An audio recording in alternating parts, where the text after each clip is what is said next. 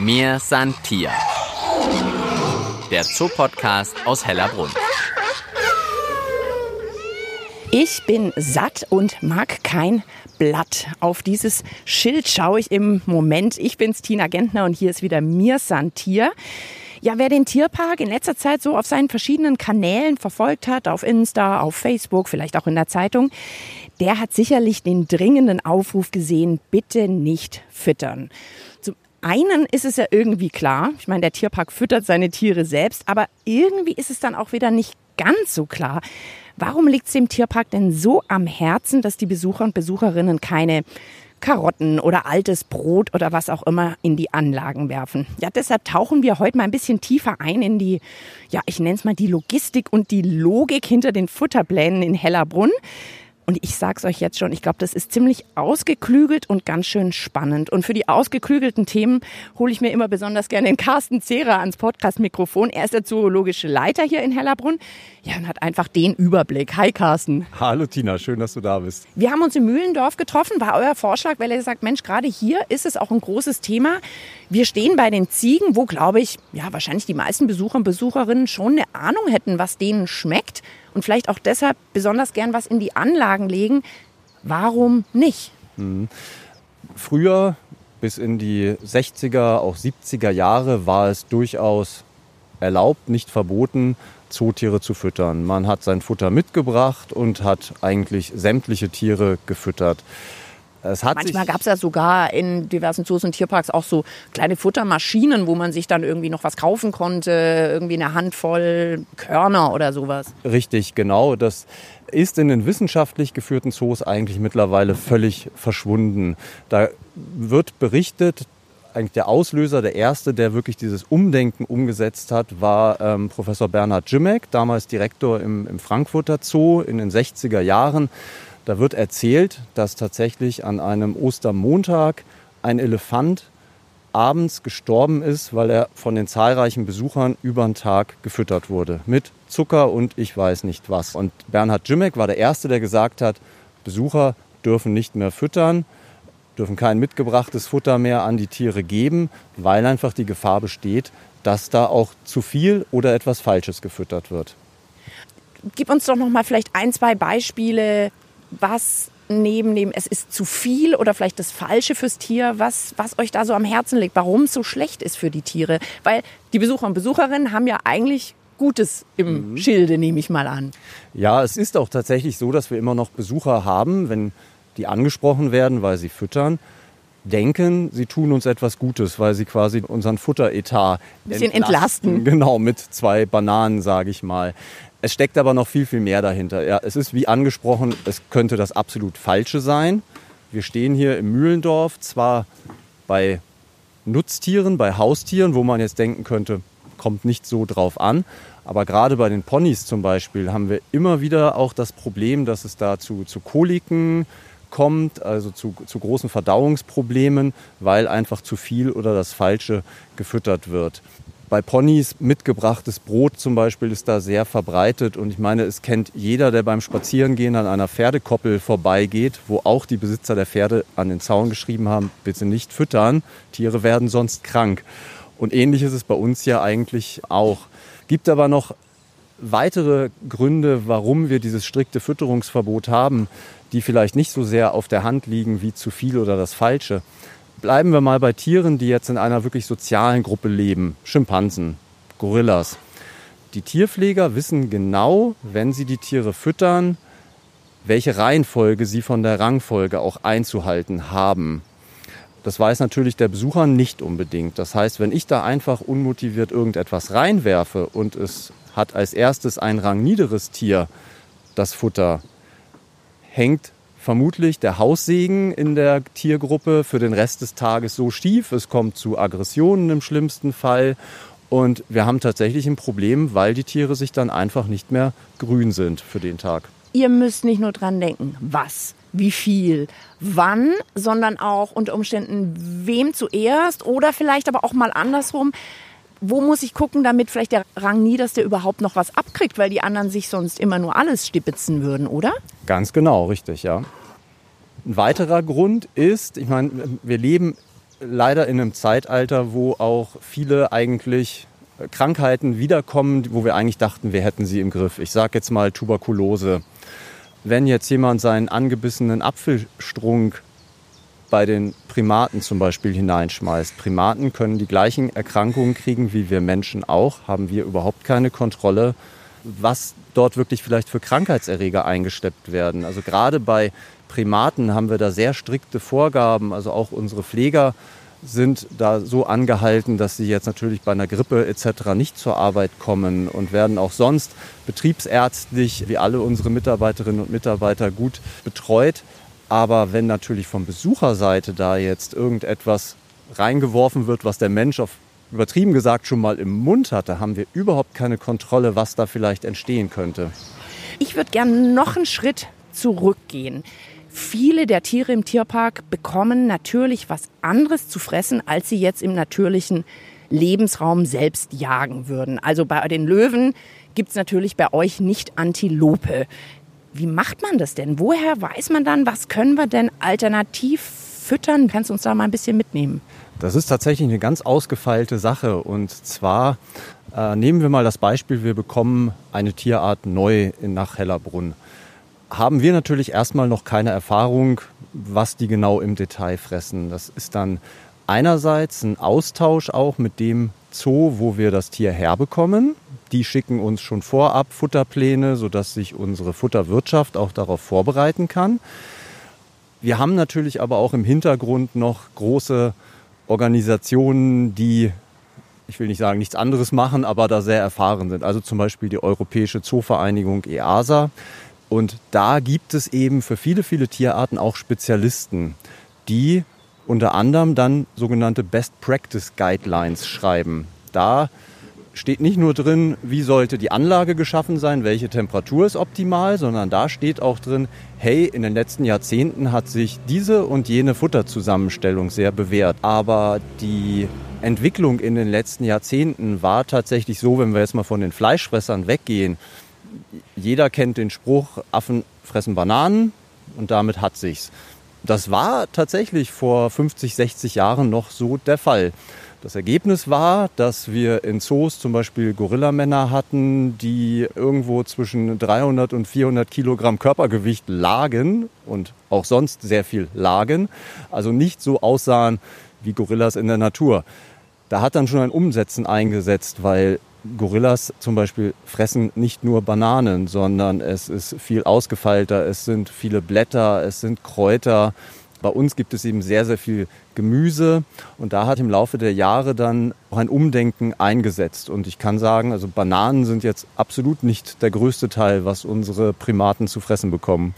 Okay, also ich habe verstanden, aus der Erfahrung der vielen Jahre, Jahrzehnte, wo es ja natürlich Tierparks und Zoos schon gibt, kriegt man mit, was passt für welches Tier. Trotzdem müsst ihr ja dann für das spezielle Tier, was bei euch ankommt und lebt, nochmal rausfinden, wie viel braucht's denn? Ab wann ist es satt? Was wäre zu viel?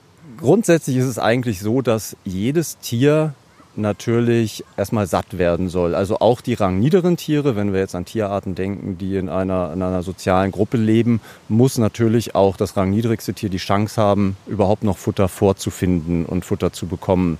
Das ist erstmal ganz wichtig. Ist denn dann ein Anzeichen, dieses Tier hat genug, wenn es keinen Hunger mehr hat? Oder wenn ihr sagt, hm, der muss schon regelmäßig auf die Waage und eigentlich reicht's, weil der wird uns ja fressen, bis er dick und fett wird? Also unsere Tiere werden regelmäßig gewogen und wir haben auch tatsächlich regelmäßig Tiere, von denen wir sagen, da wird der Futterplan jetzt etwas angepasst bei diesem Tier, sodass wir weniger füttern, weil es abnehmen muss. Wir haben aber auch Tiere, wo wir feststellen, oh, ist ein bisschen schlank, gerade vielleicht jetzt für die Jahreszeit auch. Da müssen wir die Ration ein bisschen erhöhen. Da gibt es einen täglichen Austausch auch aus, zwischen der Tierpflege und der Futterwirtschaft, was genau auch benötigt wird.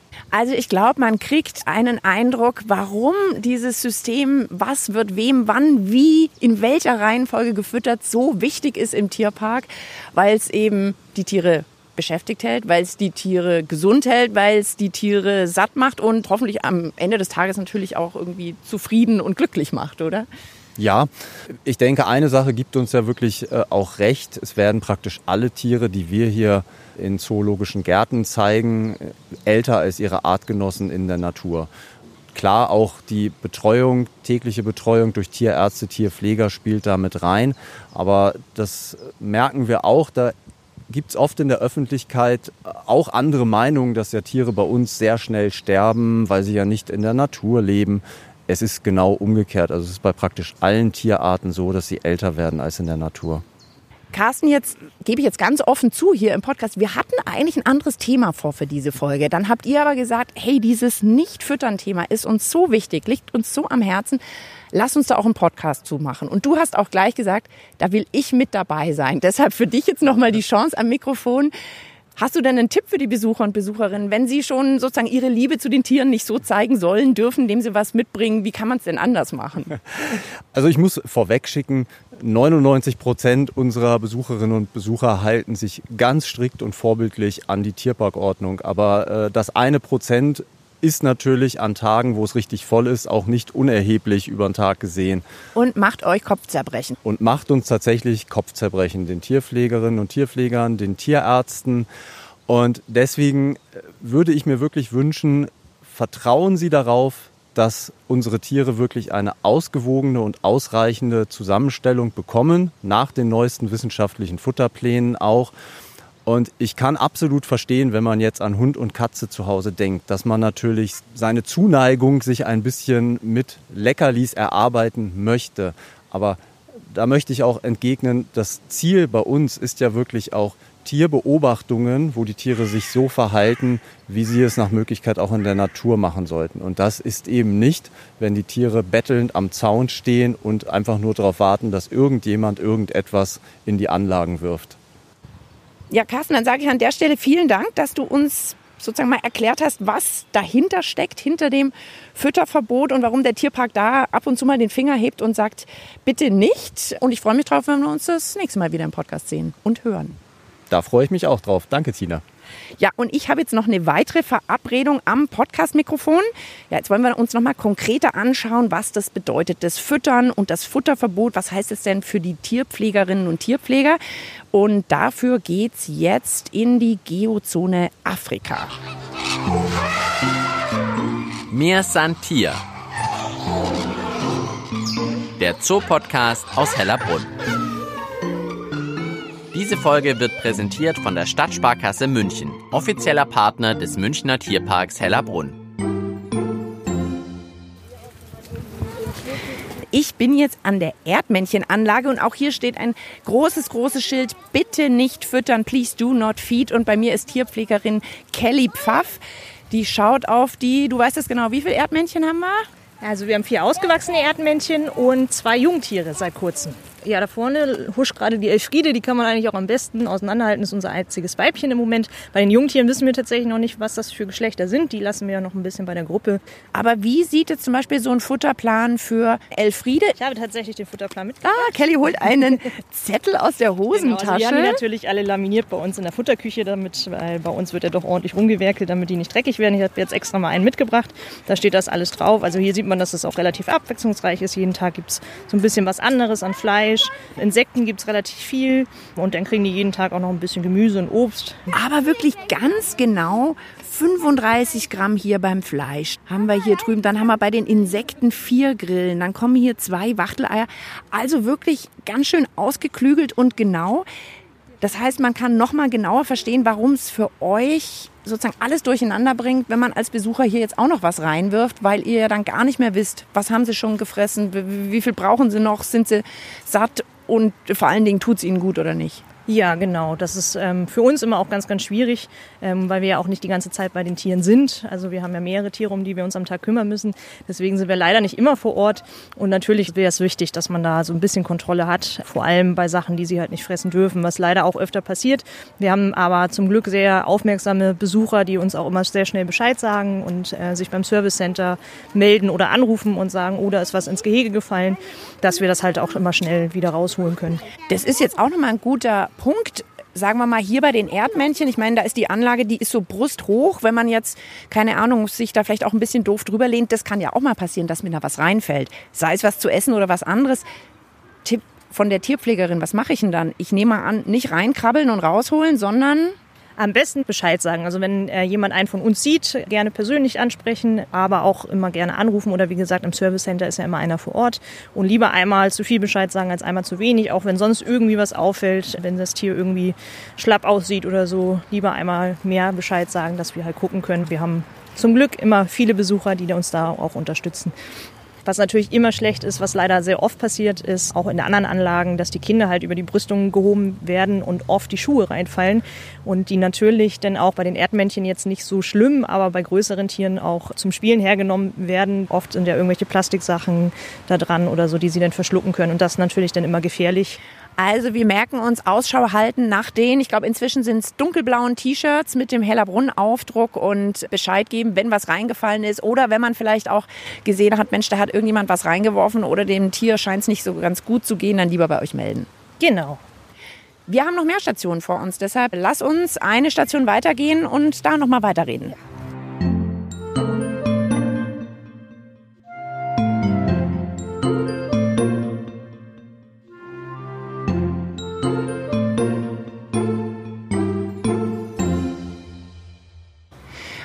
Unterwegs mit Tierpflegerin Kelly Pfaff sind wir jetzt bei der Wolfsanlage angekommen. Kelly, wieso machen wir hier einen Stopp? Ja, weil die Wölfe, die sind ja relativ frisch eingezogen letztes Jahr. Und leider haben wir bei denen häufig das Problem, dass irgendwas reinfällt, weil, wie gesagt, die werden dann oft über den Zaun rübergehalten, die Kinder, dann fällt was rein oder es wird was reingeschmissen. Und unsere drei Wölfe, die sind noch relativ jung und sehr verspielt, muss man dazu sagen. Und die nehmen natürlich alles irgendwie als Anreiz, das auch mit wegzuschleppen und sind natürlich ein bisschen kräftiger als die Erdmännchen und können sowas natürlich auseinanderlegen. Und da kann das dann tatsächlich auch gefährlich werden. Wie macht ihr das denn überhaupt? Geht ihr morgens als Tierpfleger erstmal einmal jede Anlage ab? Wie behaltet ihr da so ein bisschen die Kontrolle?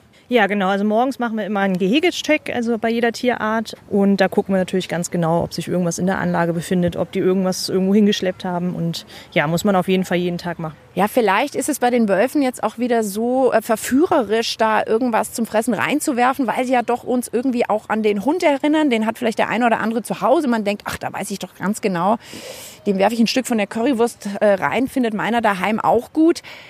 Kelly, du jetzt noch mal dazu, was kriegen die denn bei euch? Und was bereitet dir Magenschmerzen, wenn du das hier drin findest, weil du sagst, oh, das ist aber wirklich so gar nichts für unsere Wölfe? Also unsere Wölfe kriegen ungefähr zwei Kilo Fleisch am Tag und da auch relativ abwechslungsreich, also von Kaninchen, Rindfleisch, wo relativ viel Knochen dabei sind, mal ein Huhn, alles Mögliche tatsächlich.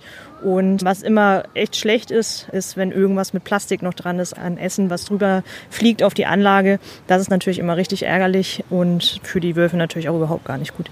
Jetzt hast du gesagt, die sind noch relativ jung. Bei Kindern ist es ja auch ein bisschen so. Da muss man erstmal noch gucken, wo geht die Reise hin. Man muss die vielleicht auch mal an neue Sachen gewöhnen. Da muss man doch mal die rote Beete ausprobieren oder nicht.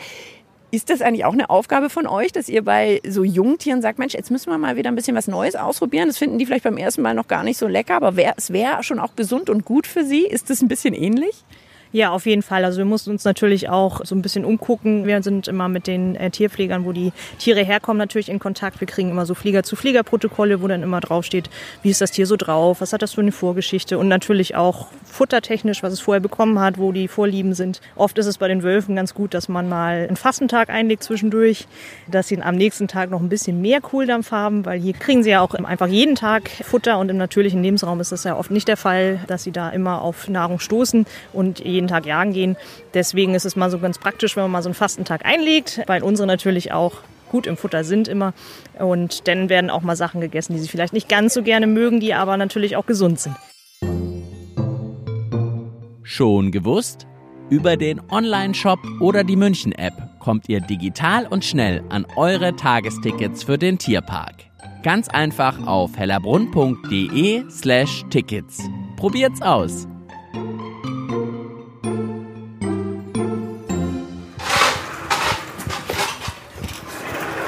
So, wir schieben die Tür auf und ich bin jetzt gemeinsam mit Tierpflegerin Kelly Pfaff in der Großvoliere. Sehe oben schon zwei kunterbunte Papageien hängen, gelb und blau. Ja, das sind unsere Aras. Oh, und der eine hat gerade schön was fallen lassen, aber die Besucher nicht getroffen. Ja, es bringt Glück. Es bringt Glück. Okay, warte, dann lass uns doch unter die Aras gehen. Kelly, wir sprechen über Füttern verboten. Hier drin hätte ich es jetzt gar nicht erwartet, dass du mich noch in die Großvoliere mitnimmst. Ist es hier auch ein Problem? Ja, tatsächlich. Also aus unserem Bereich das größte Problem, da das ja eine begehbare Voliere ist, was natürlich unfassbar schön für die Besucher ist und für uns persönlich auch. Also ich finde, es ist einer der schönsten Plätze hier bei uns im Tierpark. Also wir haben hier über 35 Arten drin, die kommen auch alle relativ dicht und kennen das natürlich. Die Aras, wir haben Schwarzstör hier drin, Kraniche, äh, verschiedene Enten, Gänse, die sind alle natürlich von der Fütterung anders. Und dadurch ist das für uns natürlich auch eine totale Herausforderung, dass auch jeder das bekommt, was er auch bekommen soll. Es ist ja ein Farbenmeer hier drin, nicht nur weil alles gerade grün ist und sprießt und blüht, sondern man entdeckt zwischendurch da hinten in einem Knall, Knall, Knall, Knall Orange Vögel. Wen haben wir da? Ja, das sind unsere roten Sichler. Die sind jetzt gerade dabei, ihre Nester zu bauen und haben auch schon die ersten angefangen zu brüten. Genau, die sitzen da oben im Baum. Was ich immer total schön finde, sind unsere Schwarzstörche. Das sind ja eigentlich Kulturmeider, also eigentlich nicht so gerne in der Nähe von Menschen. Aber bei uns klappt das wunderbar. Die haben wir auch tatsächlich schon mal nachgezüchtet. Die sind auch total lieb miteinander. Also Hertha und Marvin, ein ganz tolles Paar. Hertha und Marvin. Genau, verstehen sich super. Und Wo kann ich die am ehesten in der Großvoliere entdecken? Vielleicht noch so als Insider-Tipp von dir? Also die sind oft tatsächlich am Wasserlauf zu sehen und stolzieren dadurch. Ansonsten haben wir so in der Mitte von der Großvoliere eine relativ große Wiese, wo die sich oft sonnen. Also wenn schönes Wetter ist, da liegen oft viele Vögel und sonnen sich. Da hat man immer gute Chancen, viele Vögel zu entdecken. Jetzt ist man ja auch immer so ein bisschen verführt. Man würde gern füttern, weil dann kommen die Tiere vielleicht näher, dann kann man sie noch besser beobachten. Ich glaube, die Podcast-Folge hat gezeigt, das Füttern macht wirklich keinen Sinn im Tierpark. Das könnt ihr einfach so viel besser. Vielleicht trotzdem noch mal von dir ein Tipp, wenn man aber jetzt so scharf drauf ist, mal die Tiere genauer zu beobachten. Wie stellt man es an hier in der Großvoliere? Also am besten ist, man sucht sich einen schönen, ruhigen Platz. Wir haben ja auch überall Bänke zum Beispiel. Und äh, wenn man sich da in Ruhe hinsetzt, dann kann das auch passieren, gerade wenn es mal so ein Tag ist, wo weniger Besucher da sind, dass die Tiere auch relativ dicht rankommen, weil wie gesagt, die sind das einfach ja schon seit Jahren gewöhnt, dass hier viele Leute durchgehen. Also zum Beispiel unsere Kraniche, wenn die Jungtiere haben, dann sind komischerweise auch immer nur wir Tierpfleger die Bösen und werden angefeindet. Die Besucher finden die eigentlich ganz in Ordnung und laufen auch mit den Küken durch die Besucher durch. Ja, also die sind da schon gewohnt und wenn man sich da ein bisschen Zeit nimmt und sich ruhig verhält, dann kommen die auch relativ dicht dran. Ohne, dass man sie mit Futter locken muss. Genau, auf jeden Fall. Also meine Lieblingsrunde, wenn ich Spätdienst habe zum Beispiel, dann müssen wir immer die Häuser Häuser zu machen. Und ich bewahre mir tatsächlich immer die Großvoliere als letzte Station auf, bevor ich zur Umkleidekabine fahre, weil ich das einfach total schön finde, wenn es halt schon so ein bisschen schummrig ist und dunkel wird und es ruhiger im Park wird und die ganzen Vögel halt schon so in Feierabendmodus sind. Das ist auch immer ganz schön und ist halt ein ganz besonderer Ort hier, die Großvoliere. Kelly, dann vielen, vielen Dank, dass du uns auch noch mal ein bisschen hast, hinter die Futter- und Fütterkulissen zu gucken und bis zum nächsten Mal. Ja, danke schön. Denn ja, das war's schon mit mir Santier für dieses Mal. Ich hoffe, wir konnten euch ein bisschen genauer erklären, was hinter dem Fütterverbot in Hellerbrunn steckt. Ja, und wer jetzt noch genauer wissen möchte, wo das Futter für die Tiere in Hellerbrunn überhaupt herkommt, in Folge 79 durfte ich den Martin, den Leiter der Hellerbrunner Futterwirtschaft, in der Großmarkthalle beim Shoppen begleiten. Und in Folge 2, also eine unserer allerersten Folgen, durfte ich Martin und sein Team in der Futterküche besuchen und mitkriegen, wie dort das Futter vorbereitet wird. Ich sag nur Fencheltee, Brei aus dem Thermomix und Senf-Snacks für die Schimpansen. Ich wünsche euch viel Vergnügen und viele neue Erkenntnisse. Ich bin Tina Gentner, sag ciao und bis bald im Tierpark Hellerbrunn. Mir san Tier. Der Zoopodcast aus Hellerbrunn.